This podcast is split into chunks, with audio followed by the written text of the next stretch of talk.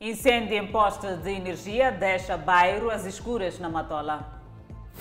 Polícia na cidade de Maputo quer acabar com álcool e drogas nas escolas. Aumenta a cobertura de abastecimento de água na província de Gaza.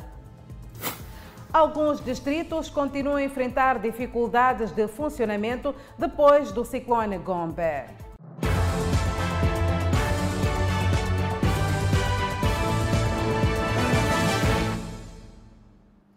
Boa noite, estamos em direto e em simultâneo com a Rádio Miramar e com as plataformas digitais. Incêndio num posto de energia elétrica causou apagão no bairro Bonissa, no município de Matola. Os moradores estão sem corrente elétrica desde terça-feira. Contudo, há promessas de reposição de energia por parte da Eletricidade de Moçambique. Bairro Bonissa Ferreira, às escuras desde terça-feira.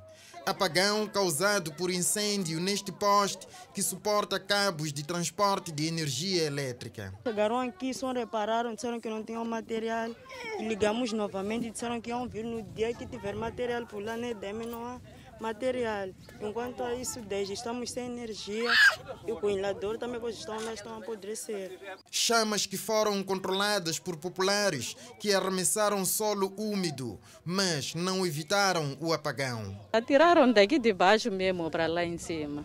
Areia? Sim. E conseguiram eh, controlar? Sim, conseguiram. Uma zona onde os postes que suportam cabos de transporte da corrente elétrica são metálicos, diferentemente de outras zonas onde os postes são à base no eucalipto, material metálico que evitou danos maiores. Estão na base do metal, todos estão assim mesmo. Até aí eles organizaram. Dizem que, depois de contactada, a EDM destacou uma equipa para o local, mas ainda não houve solução. Enquanto isso, produtos deterioram-se nos frigoríficos. No rancho, dentro de casa, assim, peixe, carne, frango, tudo está podre. Moradores que dizem tomar conta do equipamento da EDM, como o caso deste PT, que ameaça cair e fixaram com uma corda. Houve um tempo que choveu, então ficou ali inclinado para cair. Os vizinhos puxaram, tentaram amarrar com a corda para poder suportar e agora está suportado com, com sacos de areia. Moradores que se queixam também de alguns postes metálicos que têm contato direto com cabos desfiados e eletrocutam transeuntes. Basta você pegar aquele posto. Hum, até já ali aquele posto ali. Você pode chegar, pegar, dar esticão e quadros abertos que acolhem aves que constroem ninhos, propiciando incêndios. Nos quadros está cheio de coisas, de capim, porque os, os quadros estão tá, tá, tá abertos, mas tem tampas próprias para fechar coisas, ou as caixas, mas os técnicos não vêm fazer o trabalho consoante. Contactamos a EDM, que poderá se pronunciar oportunamente. O Conselho Municipal de Maputo arranca com as obras de reabilitação da Avenida da ONU. Avenida esta importante que permite o acesso à entrada e saída da zona baixa da cidade de Maputo. O Conselho Municipal de Maputo começou com os trabalhos de reabilitação de emergência em algumas estradas, como é o caso da Avenida Júlio Nherere. Desta vez segue a Avenida da ONU, na capital do país. Este trabalho irá condicionar o trânsito na Avenida da ONU, Fernão Magalhães, Zedequias Manganhela e Rua Camalanga durante os próximos 45 dias. Os automobilistas querem estradas condignas. Aquilo não é nada, porque daqui a nada vai, vai, vai criar mais covas novamente. Aquilo não é nada, praticamente não estão a fazer nada. Eu posso dizer isso mesmo que estou a ver, não estão a fazer nada. Eu gostaria que fosse feito. Primeiro reabilitar como deve ser. Certamente sim. Não aquilo que estão a fazer, porque tampa hoje buracos, amanhã já outro buraco. Praticamente acho que estão a brincar com o dinheiro do Estado, se não me engano. Porque aquilo é brincar com dinheiro. Rendo bem, né? Uhum. Esse seria mais melhor para nós, para não estragar as direções de carro. Okay. Temos tido muitos problemas ao andar nesta via por causa de brocados anda sempre buracados de estrada e o carro não está a 100%. Essas da estrada, essa do NU, praticamente estão a ser muito vagarosos. Por quê? Porque há dias atrás eles puseram lá as máquinas, mas já retiraram todas as máquinas ali. A verdade é que nem todas as estradas estão a beneficiar do processo de reabilitação.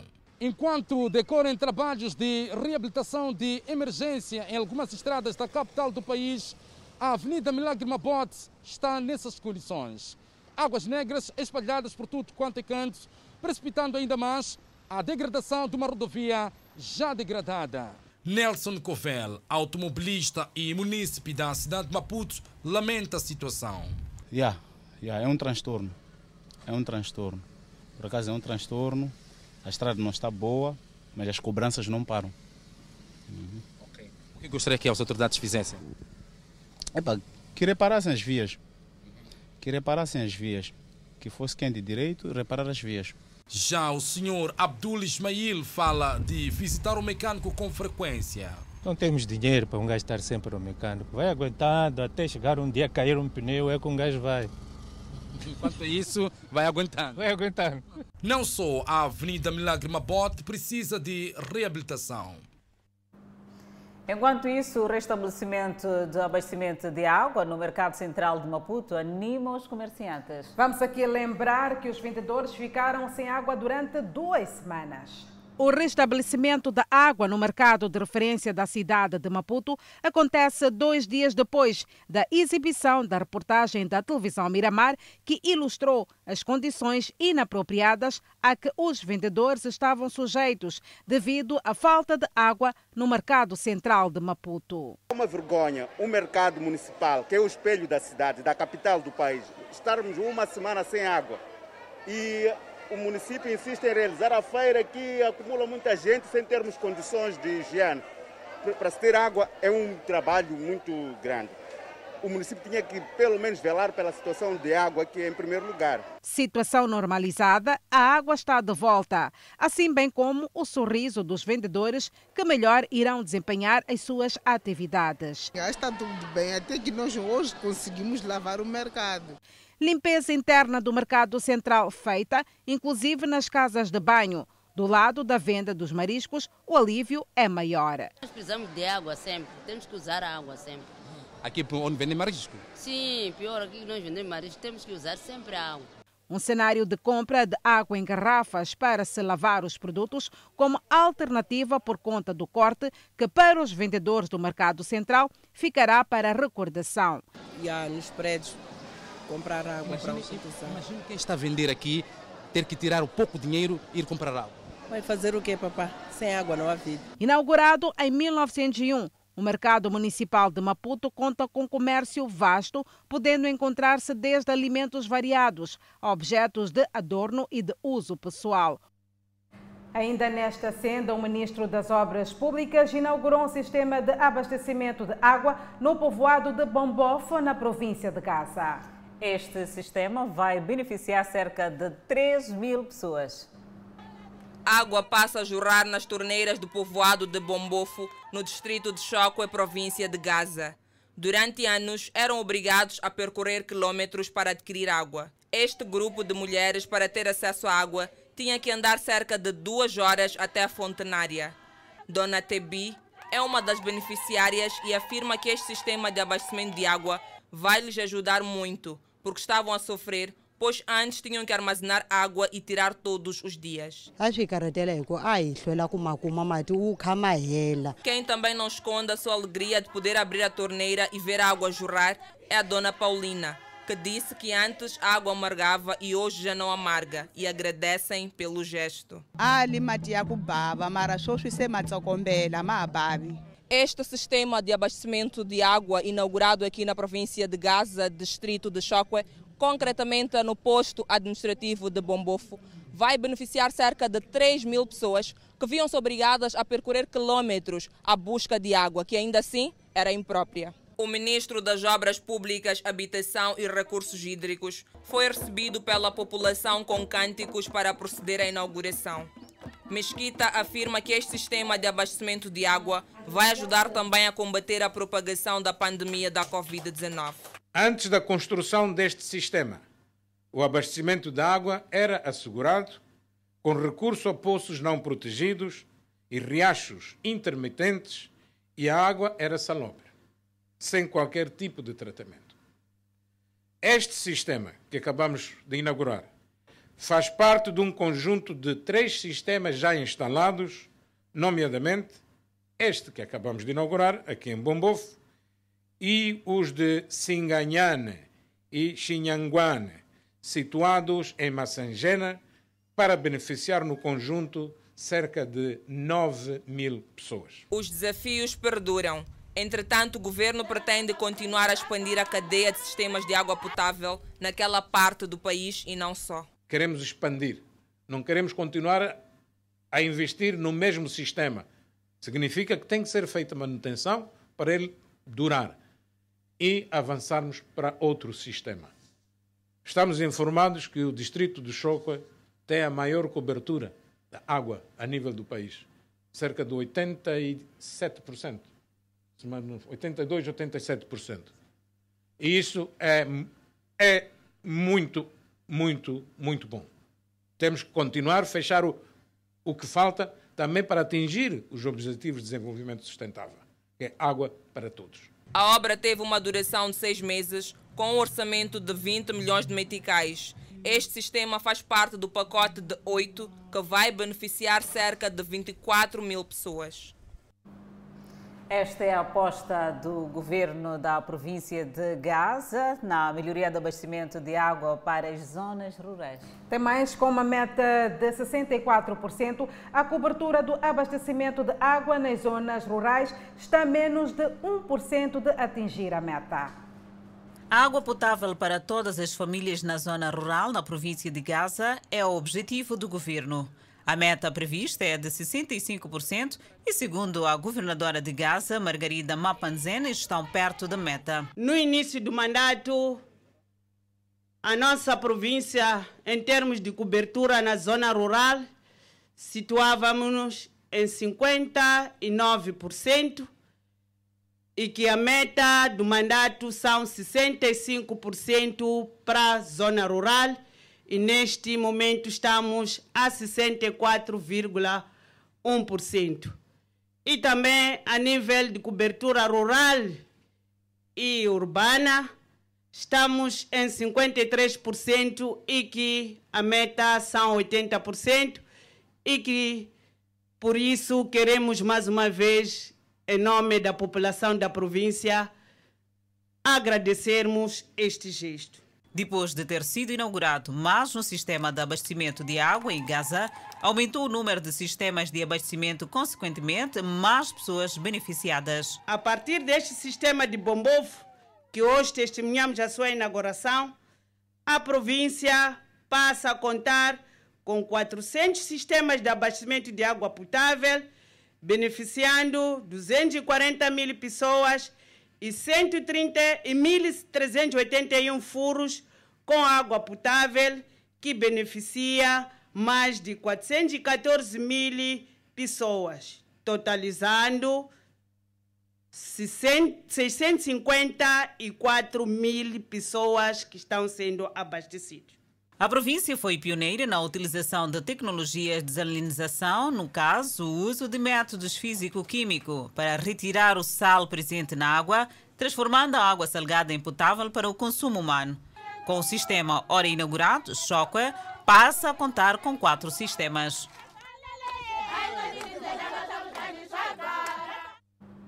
O comandante da polícia na cidade de Maputo alertou os jovens sobre os perigos do consumo de drogas. Fabião Nhocololo fez este alerta para a juventude na palestra sobre delinquência juvenil. Por detrás de tanta violência e criminalidade na cidade de Maputo está o consumo de drogas. É o entender do comandante da PRM ao nível da capital. A maior parte dos indivíduos envolvidos na delinquência, não é? Em atividade criminal ou criminosa, infelizmente, não é? São jovens. E decidimos que era preciso começar a termos uma atividade mais orientada para este grupo. Fabião Nhancololo alerta os jovens sobre o perigo do consumo de álcool e outras drogas. Uma palestra sobre delinquência juvenil foi um espaço adequado para a interação com a juventude de Maputo. Pensamos nós com esta reunião e outras que estamos vindo a realizar, vamos conseguindo. E houveram jovens que trouxeram contribuições valiosas e que foram dizendo que tudo começa a nível da família e que era necessário que os pais dessem um seguimento daquilo que os filhos fazem, não só em casa, mas também na escola, onde muitas vezes eles têm a sua ocupação. Jovens que acolheram a mensagem e contribuíram acima das expectativas. As drogas podem ser vendidas com o próprio pai, mas quando o próprio pai não está, é vendido com a própria mãe. Quando a própria mãe não está, é vendido com uma criança menor.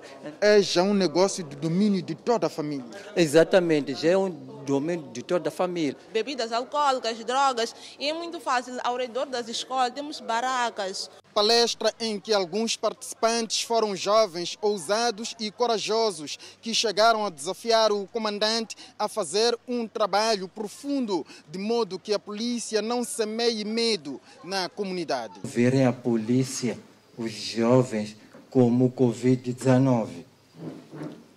Os jovens, muitas das vezes, quando vê a polícia por perto, a polícia para eles é uma ameaça. Palestra que se enquadra nas comemorações do 47º aniversário da PRM.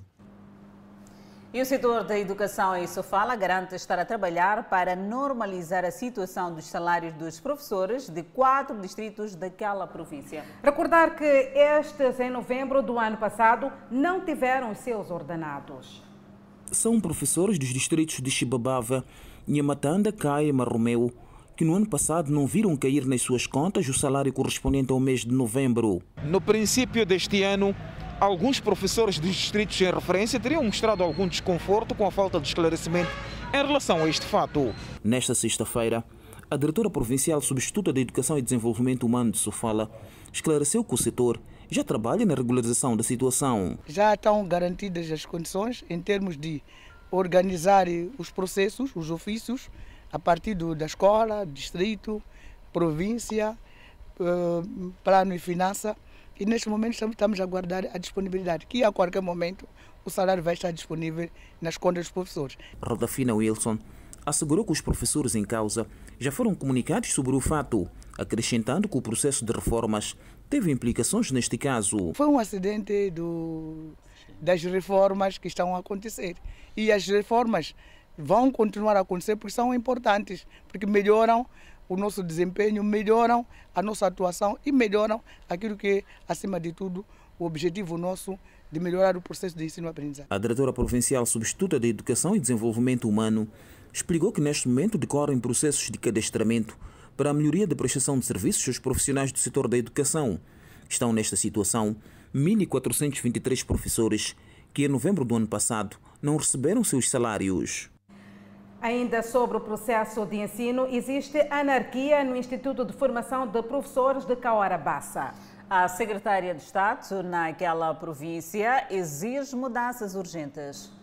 Falta de assinatura de livro de ponto por parte dos formadores, inexistência de formadores de matemática são alguns dos problemas constatados pela secretária de Estado da província de Tete durante visita ao Instituto de Formação de Professores de Caorabassa. E não estão a assinar o livro de ponto. Estamos agora no mês de maio, não está ela assinado. O professor, quando chega numa aula antes de dar as aulas, é assinar o livro de ponto. Então é preciso controlar a efetividade. Controlamos a efetividade através do livro de ponto. E se o livro de ponto não está numerado, não tem termos de abertura. Hum? A pessoa que preencheu enganou-se. Aqui está 5 e 4. Mas é organizar, eu quero coisas organizadas aqui e controlarmos. Ah, é preciso controle. Depois dessas constatações, Elisa Zacarias deixou recomendações. Tem que haver muita monitoria por parte do diretor do centro, dos serviços provinciais de assuntos sociais. Há situações inaceitáveis. Também me refiro de falta de professores de matemática, que era um assunto que não era preciso esperar a secretária do Estado. O diretor do Instituto reconhece os fatos e promete melhorias. Na questão do livro de ponto, é uma situação de aprendizagem.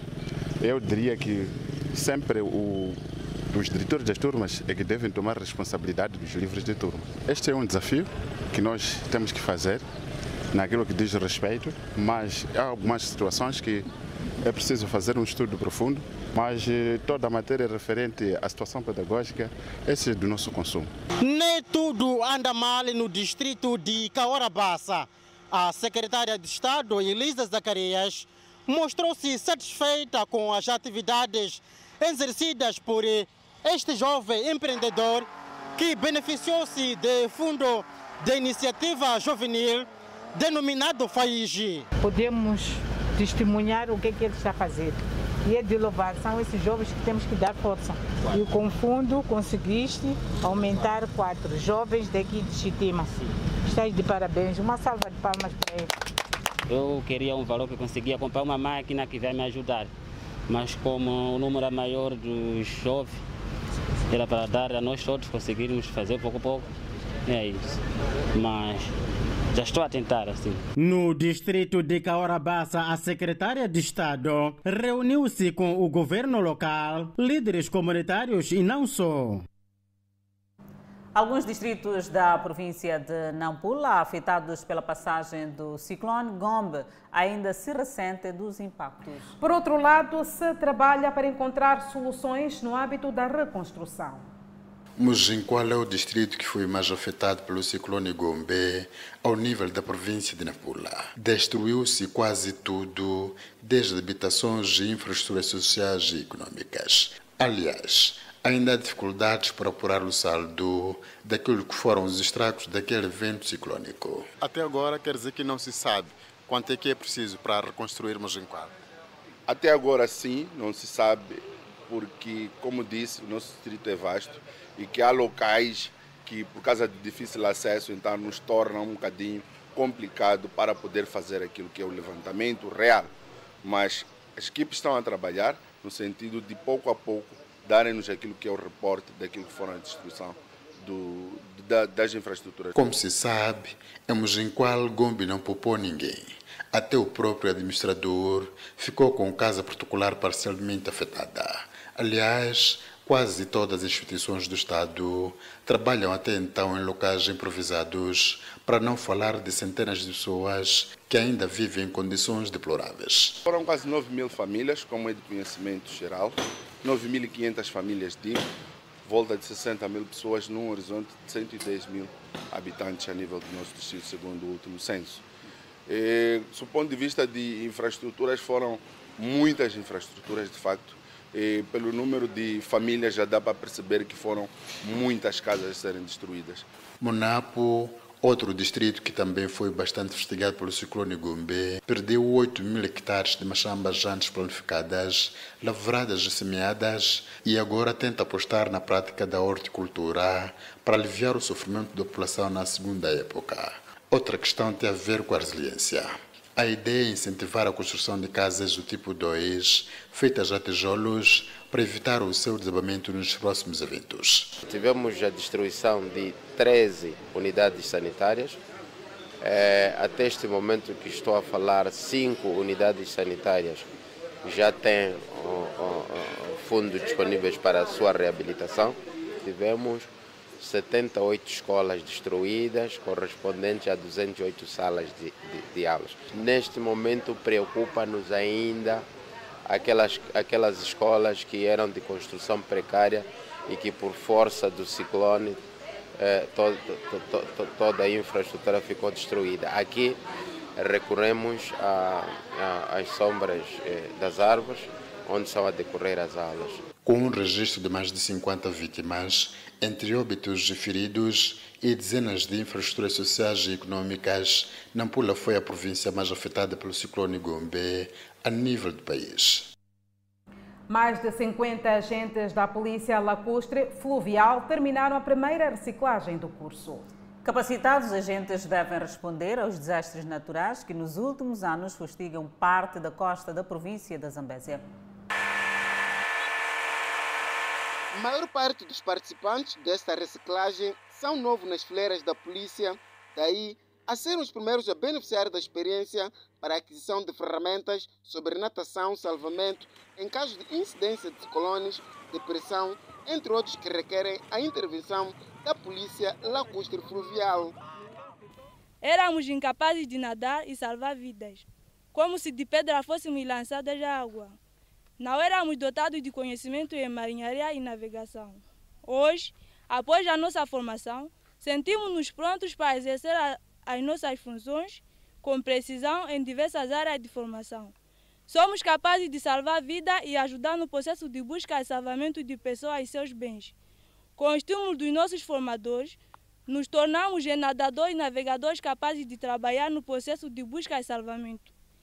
O tempo foi curto, mas já aprendemos muita coisa, porque antes da formação, o nosso serviço era meio complicado, mas a formação nos levou a aprender como trabalhar na área costeira. Trata-se de trabalhar com pessoas, mas agradecemos aos instrutores pela paciência. Pedimos que continuem assim. Agradecer aos nossos superiores pelo esforço do meio de todas as dificuldades, fizeram de tudo para que essa formação tornasse possível. Com as situações de calamidades que têm estado a ocorrer ao nível da província da Zambésia, houve a necessidade de reciclar a polícia lacustre fluvial de forma a garantir aquilo que é o nível de segurança neste período. O que sucede é que muitos dos que já estavam ah, neste ramo não tinham muitas habilidades em termos daquilo que eram situações de prevenção ou então de socorrer em casos de primeiros socorros. O comandante provincial da PRM na Zambésia, a classe Manda, que testemunhou o encerramento do ato, disse que este é um novo princípio nas fileiras da PRM no tocante à proteção aos cidadãos, sendo que ela reveste de grande importância não apenas nos aspectos de salvamento ou prevenção na costa, mas também a preservação e proteção da costa da província da Zambésia. É necessário que encontrem soluções locais para a execução de manobras de treinamento da aptidão física de modo que não haja relaxamento em relação aos conteúdos já aprendidos.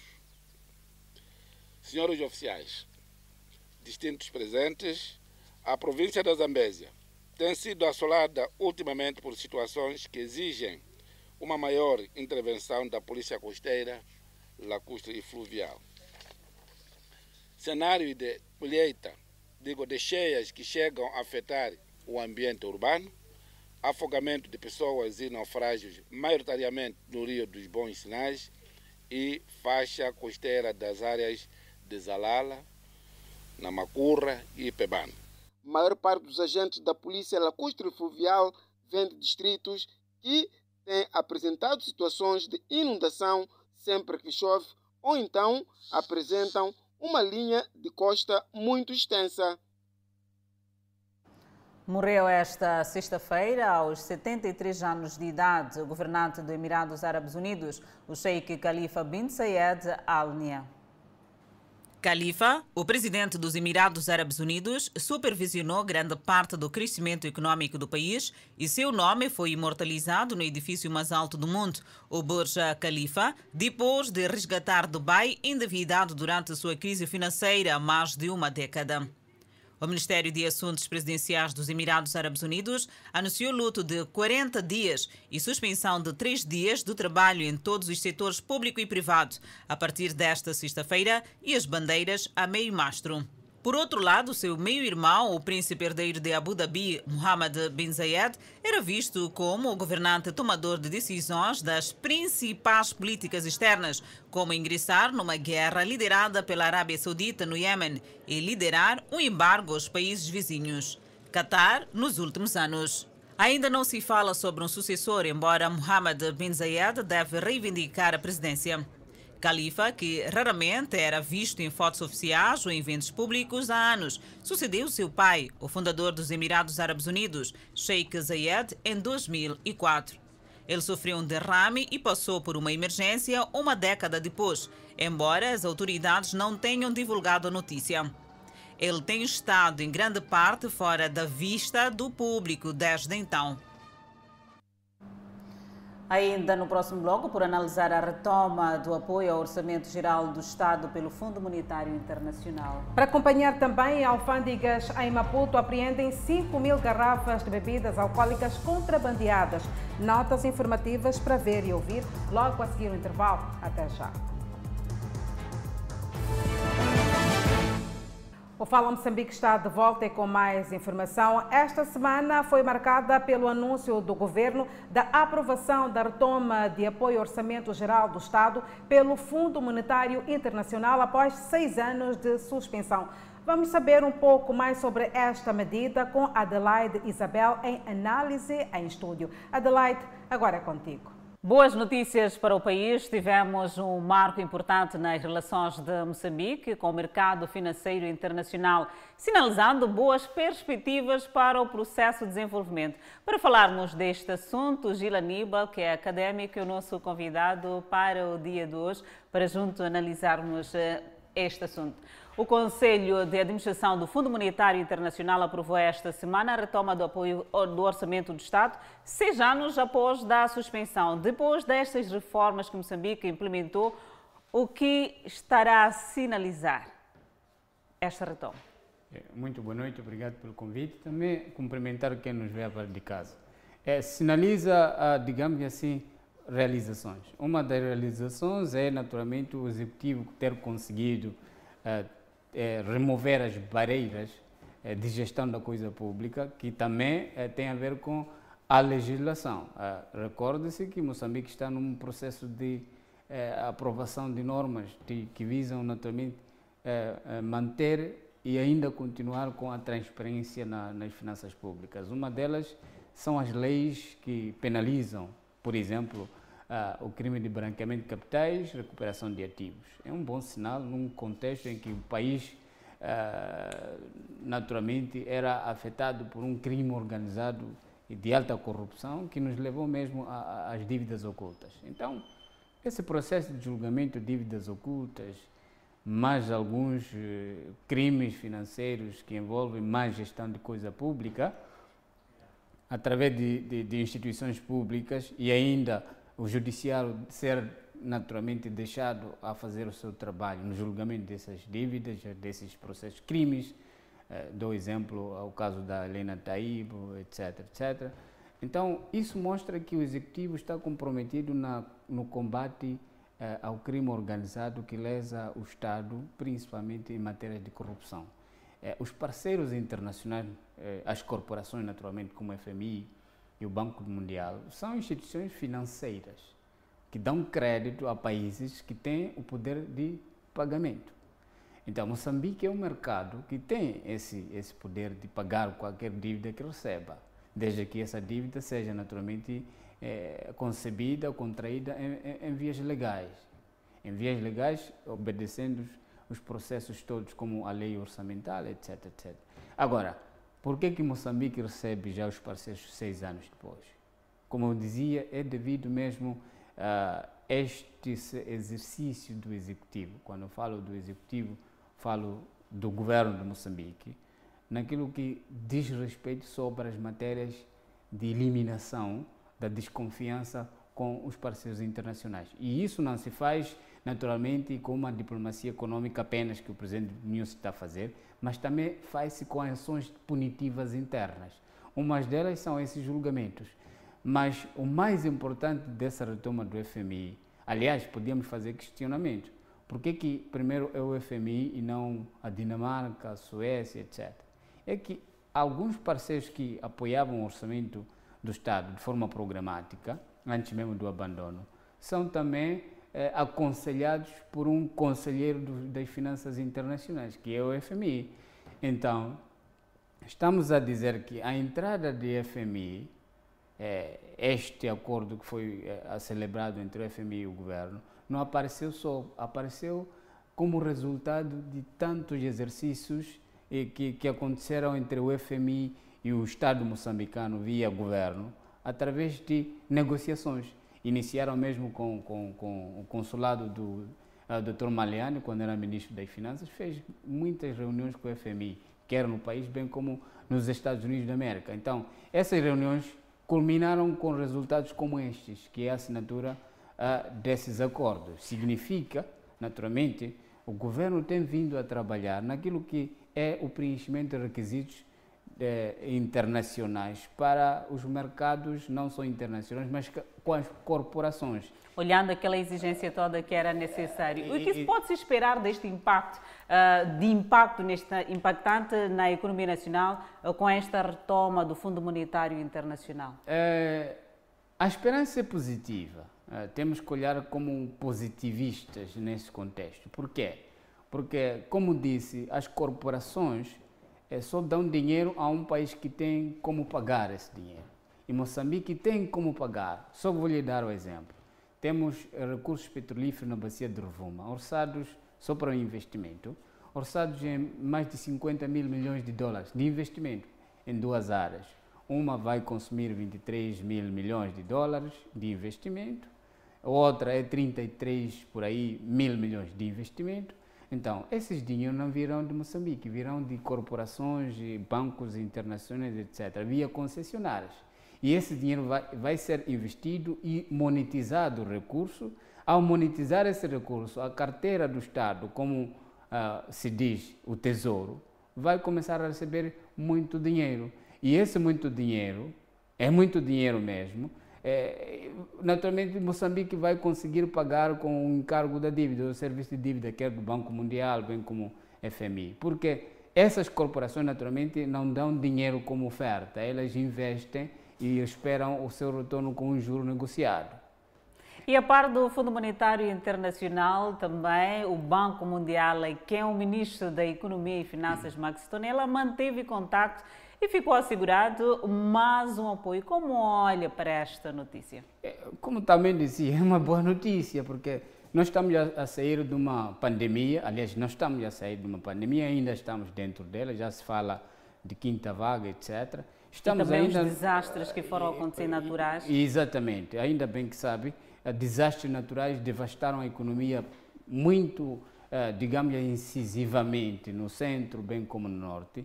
E os orçamentos para a recuperação econômica das infraestruturas, só infraestruturas, sem falar da componente social e política, eh, estão, mais, estão mais orçadas em mais de 4 mil milhões de dólares. E até agora, pelo que nós sabemos, a DIM, que é a Agência de Desenvolvimento Integrado do Norte, só conseguiu, em média, 1,4 mil milhões de dólares, que vem mesmo do Banco Mundial, etc., via, via investimento e crédito. Mas este foi um assunto antes mesmo deste acordo, só para lhe situar.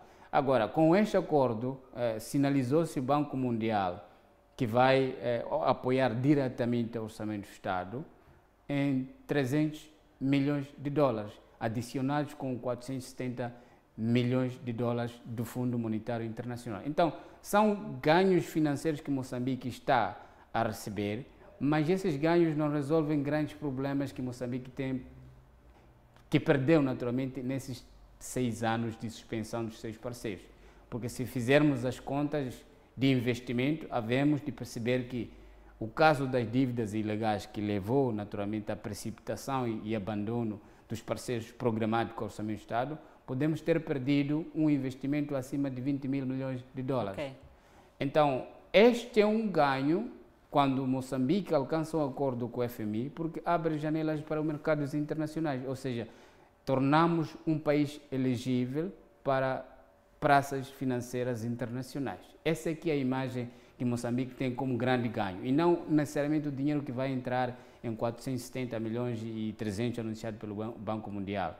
Não, é que a imagem que fica com a entrada desses dois é que vai convidar os outros parceiros, e aí vamos ter naturalmente setores de investimento, área social, área política, e veja que até o próprio ministro da Economia e Finanças falou também de apoio nesse dinheiro para fins de governação. O que é, que é isso? É transparência interna do próprio governo, que é a questão de é, continuar com as reformas públicas nos setores de, de, do Estado, que são os ministérios, etc. E aí vem a carteira a carteira de salário da tabela única, etc. E todas aquelas reformas para boa administração e gestão de contas públicas. E, e uma das exigências, só para saber controlar o dinheiro, é a aprovação do fundo, a lei de fundos. E, e essa lei, apesar de ser uma das exigências do FMI, também é parte interessada de Moçambique aprovar uma lei de fundo uh, olhando a previsão do, dos ganhos a, a distritos, a, a, aos, aos megaprojetos de gás de rovuma em Moçambique. Daí que o Banco de Moçambique já vinha uh, com esse exercício não é, de debater-se a necessidade Exato. de aprovação do fundo. E com esta exigência, uh, digamos assim, do Fundo Monetário eu penso que, e tenho fé que esse processo... E Aníbal, estamos a falar é, de milhões de dólares vai... e esse dinheiro vem mesmo acompanhado, como estava aqui mesmo a dizer, de imposições designadamente a transparência, combate à corrupção, yeah. reformas fiscais e boa governação. Que TPC as autoridades moçambicanas devem fazer nesta componente? É, um dos TPCs é dar continuidade naquilo que é o processo já iniciado, que é o processo de reforma. Exato. É, o primeiro começou com a exigência de que é, o Estado não pode contratar mais, a tabela já, está cheia, não é? E agora o Estado não está a contratar de obra. Então está num processo de reforma. Aprovou-se a tabela salarial única que visa reduzir as despesas do Estado em, em subsídios, suplementos, etc, etc. E tudo vai estar transparente na tabela e cada gestor vai saber gerir naturalmente aquilo que é o ganho do próprio trabalho efetuado. Isso é muito bom porque tínhamos muitos indicadores que dispersava, não é, a dispersava as finanças públicas. Esse é um passo. O outro passo é a própria legislação fiscal.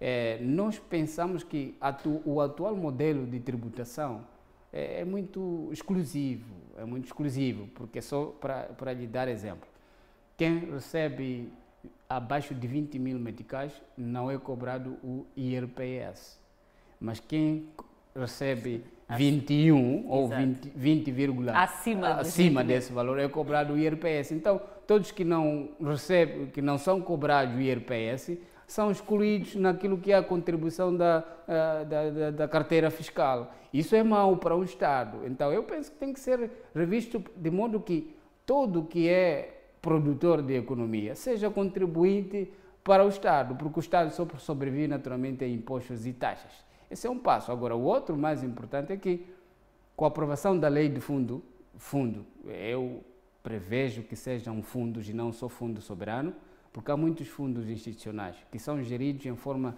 da orgânica de como foram criados, mas também são formas de dispersão de dinheiro, porque esse dinheiro às vezes sai do orçamento.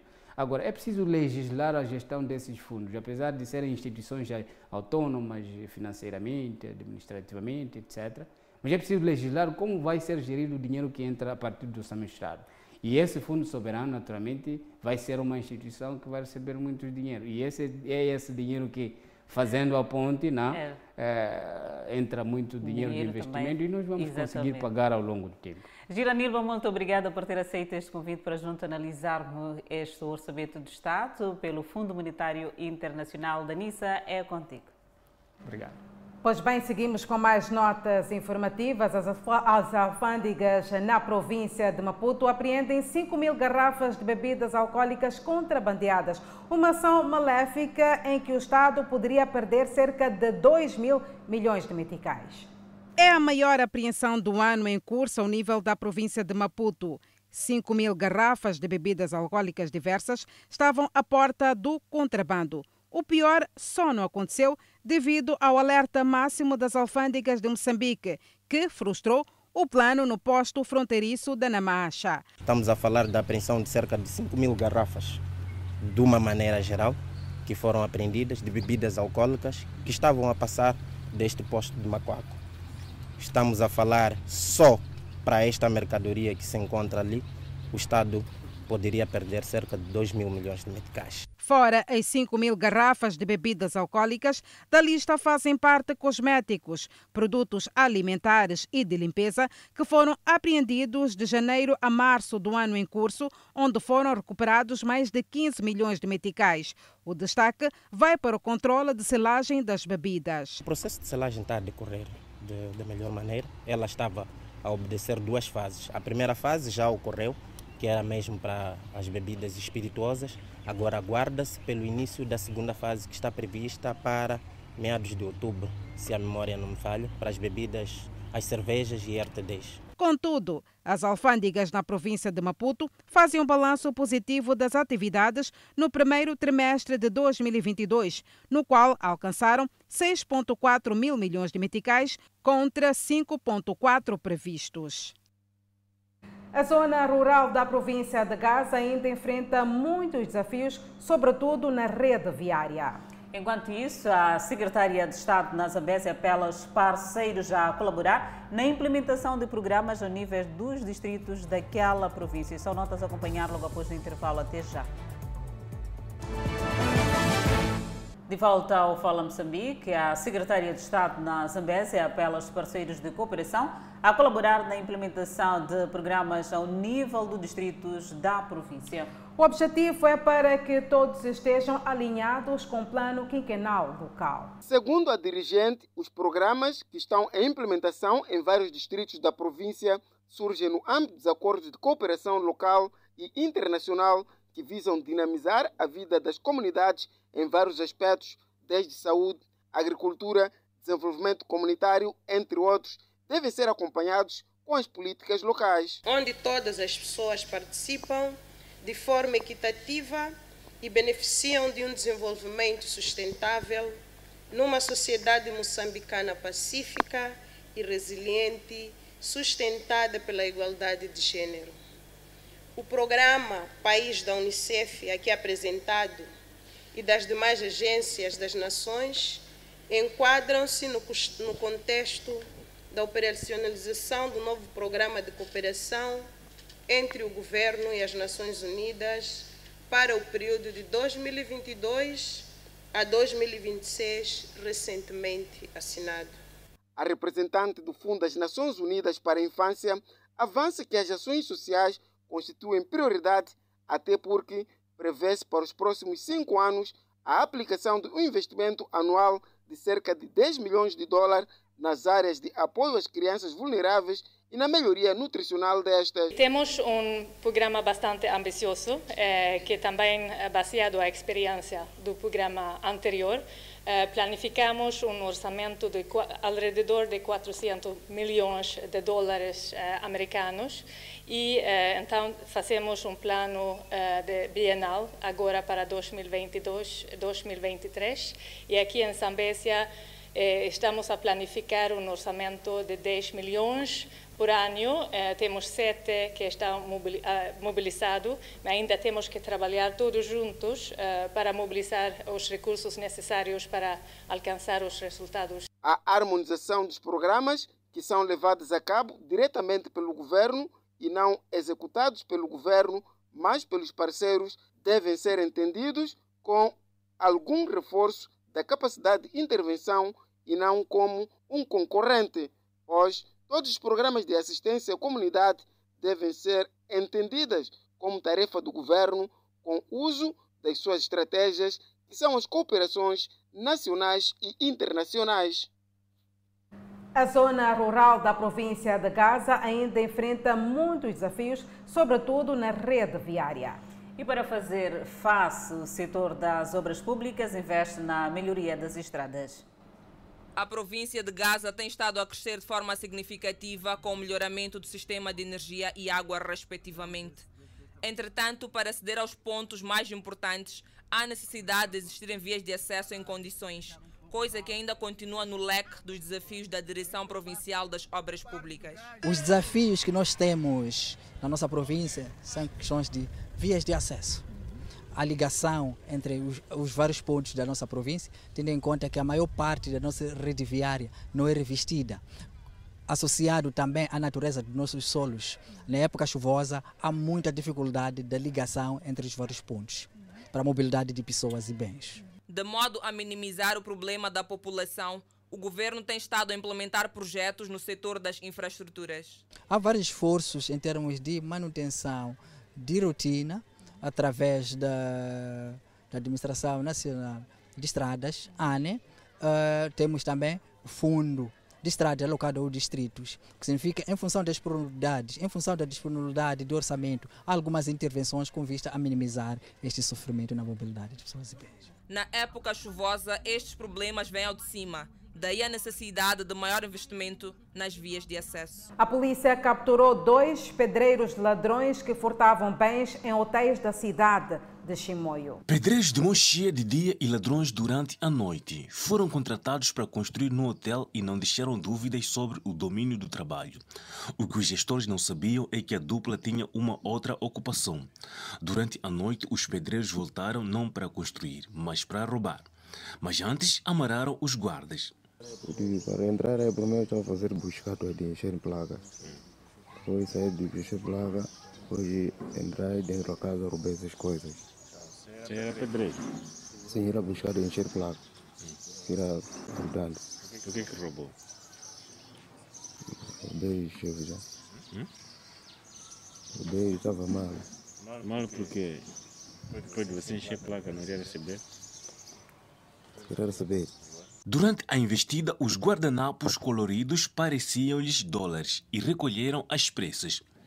São bens e eletrodomésticos roubados por estes dois meliantes que estão detidos aqui na quarta esquadra em Chimoio. Mas aqui há um dado muito curioso.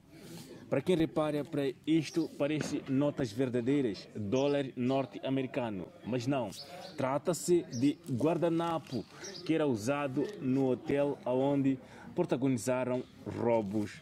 O seu colega de profissão diz não ser a primeira vez a roubar no mesmo local e outros. Já roubou um dia? Essa é a terceira vez. Mas por que, que você rouba? Foi um telefone só. É arrependido? Sim, sim.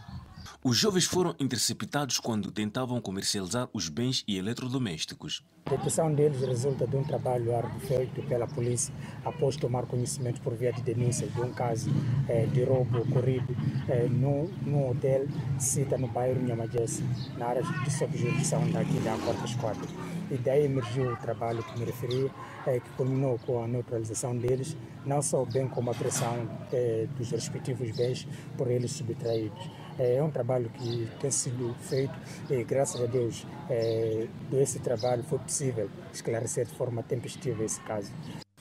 Os suspeitos serão presentes a um juízo de instrução para a legalização da prisão. Governo quer união dos moçambicanos para desenvolver a província de Nampula. Passagem de nível sem guarda coloca em risco a vida dos utentes da via em Chimoio. São notas a acompanhar logo após o intervalo. Até já.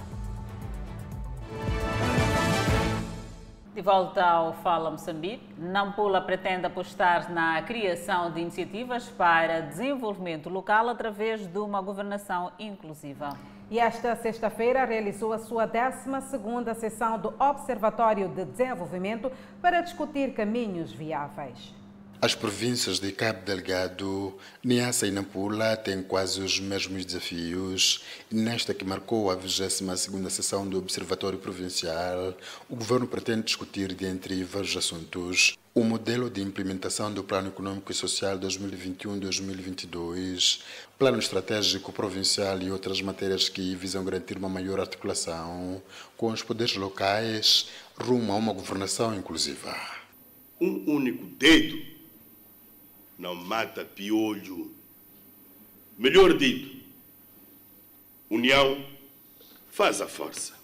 Não restam dúvidas que este observatório irá tratar, irá constituir-se um fórum que visa avaliar e buscar soluções que permitem que ninguém fique de fora e fortaleça desta forma as bases que promovam a coesão social, o ambiente de paz, a tranquilidade, solidariedade e a parceria. O governo sabe que deve trabalhar bastante para minimizar os impactos das mudanças climáticas, o que fez com que, com a recente época chuvosa, Nampula estivesse mergulhado num cenário crítico, sobretudo no que diz respeito à destruição de casas e infraestruturas sociais e econômicas. Estamos aqui nesta sessão que deve procurar adequar-se aos momentos atuais de edificação da resiliência nos seus multifacetados elementos, sobretudo para a questão das mudanças climáticas. É nesse espírito que os, os termos de referência desta nossa vigésima segunda sessão do Observador do Desenvolvimento fixam como objetivo central contribuir para o desenvolvimento integrado e sustentável da província de Nampula e aprofundar as práticas de democracia, desenvolvimento de parcerias e mobilização de recursos em prol do bem-estar da população desta nossa bela província de Nampula. A 22ª sessão do Observatório Provincial de Nampula teve a duração de um dia. Já na zona centro do país, passagem de nível da Avenida da Liberdade, em Chimoio, sem pessoal ferroviário, preocupa utentes da cidade de Chimoio, na província de Manica. As passagens de nível são cruzamentos ferroviários, onde o comboio tem sempre prioridade face a qualquer veículo. Mas na passagem de nível da Avenida da Liberdade, em Chimoio, as regras de segurança não estão a ser seguidas por falta de um agente ferroviário para fechar as cancelas. Preocupante porque sempre estamos a passar sem nenhum, nenhum aviso que está a vir comboio ou nada. Porque podiam fazer assim, fechar essas cancelas para saber que o comboio está a passar ou não, porque assim sabemos que assim o comboio está a fazer trabalho lá. Já não sabemos se está para vir agora ou não. Por falta de um agente ferroviário, os peões automobilistas ignoram o comboio. Quando passa, este automobilista por pouco se envolveria no acidente, quando pretendia iniciar o atravessamento na passagem de nível, porque notou que os meios de proteção estavam abertos. Passando nessas condições sem guarda na passagem de nível é perigoso, porque exemplamos que o carro vem deste lado, de cima, passa comboio sem nenhuma cancela fechada e danificações muito problema que pode haver neste lugar aqui. Sem, sem guarda, de nível aberto. Na passagem de nível não existe agente ferroviário e sinalização sonora para despertar os utentes. Por isso, no local há graves problemas para o atravessamento. Aqui na passagem de nível da Avenida da Liberdade, o medo ainda está instalado no seio dos automobilistas, peões e operadores de mototáxi. Quando o comboio circula aqui na passagem de nível, as cancelas não são fechadas. Uma situação, portanto, que poderá colocar em risco a vida dos utentes. Sagres Antônio é ambulante e exerce negócio próximo da passagem de nível. Ele conta ter presenciado muitos casos de acidentes ferroviários. Daí pede melhoria de condições de segurança para evitar possíveis acidentes ferroviários. Eles deveriam ter alguém fechado aquelas cancelas para dar um sinal que pessoas para poderem parar. Então eles não fecham, então pode vir a acidentar ou fazer um acidente um dia. A grande maioria dos acidentes deve-se ao desrespeito pela sinalização e comportamentos negligentes. Por isso, as campanhas de sensibilização e a segurança assumem um papel muito importante para evitar derrame de sangue nas passagens de nível da província de Manica e outros cantos do país. Vamos ao câmbio do dia. O dólar está a 63,20 meticais a compra e 64,46 meticais à venda. O euro está a 65,60 meticais à compra contra 66,91 meticais à venda. Por fim, a divisa sul-africana, o RAND, que está a 3,90 meticais à compra e 3,97 meticais à venda. Convidamos a um breve intervalo, mas antes a previsão de estado de tempo para as próximas 24 horas. No norte do país, Pemba 29 de máxima, Lixinga 29 de máxima, Nampula 27 de máxima. Seguimos para o centro do país, Tete com uma máxima de 32, Quilimana 29, Chimoio 26, Beira 28. Já na zona sul do país, Vilanculo de máxima poderá registrar 27, Inhambane 28. A mesma previsão está para a cidade de Xaixai e Maputo, cidade capital de máxima, poderá registrar 27 graus Celsius e uma mínima de 18. O Fala Moçambique está de volta com o desporto, num jogo que colocará frente a frente o campeão nacional e vice da época passada. O Ferroviário da Beira promete vencer no domingo o Caldeirão do Chiveve, a equipa do Black Bulls de Maputo.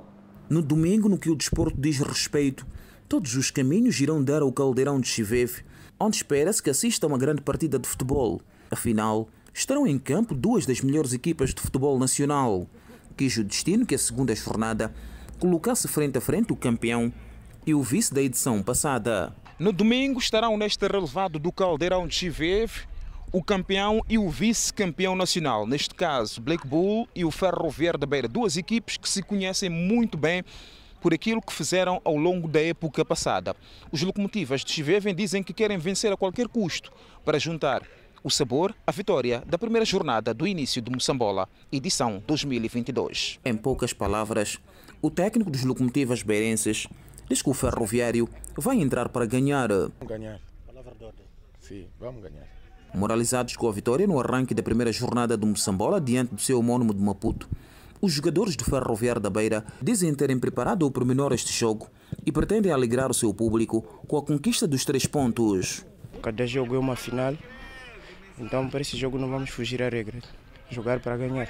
Edson sabe que sem o apoio do público, a equipe não pode fazer muito e por isso apela à adesão do mesmo. Pedir aos amantes e simpatizantes do clube Ferroviário da Beira que venham ao campo ajudar esse grupo que precisa muito do apoio deles. Link, um dos destaques em extinção dos locomotivas beirenses, sabe que o Ferroviário da Beira não tem conseguido fazer bons resultados diante do atual campeão nacional e espera com o seu contributo vença o jogo de domingo. É, podemos esperar uma vitória daqui de casa, vamos ficar em casa, temos tudo, temos tudo para dar certo. O jogo entre o Ferroviário da Beira e o Black Bull é a contar para a segunda jornada do Moçambola, edição 2022. Na primeira jornada, os locomotivas de Chiveve venceram na sua deslocação a Maputo o seu homónimo por duas bolas a uma, enquanto que a turma campeã nacional perdeu no seu reduto com o Desportivo de Songo por uma bola a zero. E o Moçambola colocar ponto final já o Fala Moçambique. Muito obrigada pelo carinho da sua audiência. Já sabe que voltamos a estar assim bem juntinhos amanhã, à mesma hora, aqui no nosso, mas também o seu jornal, o Fala Moçambique. Fique agora com as emoções de Reis. Até lá.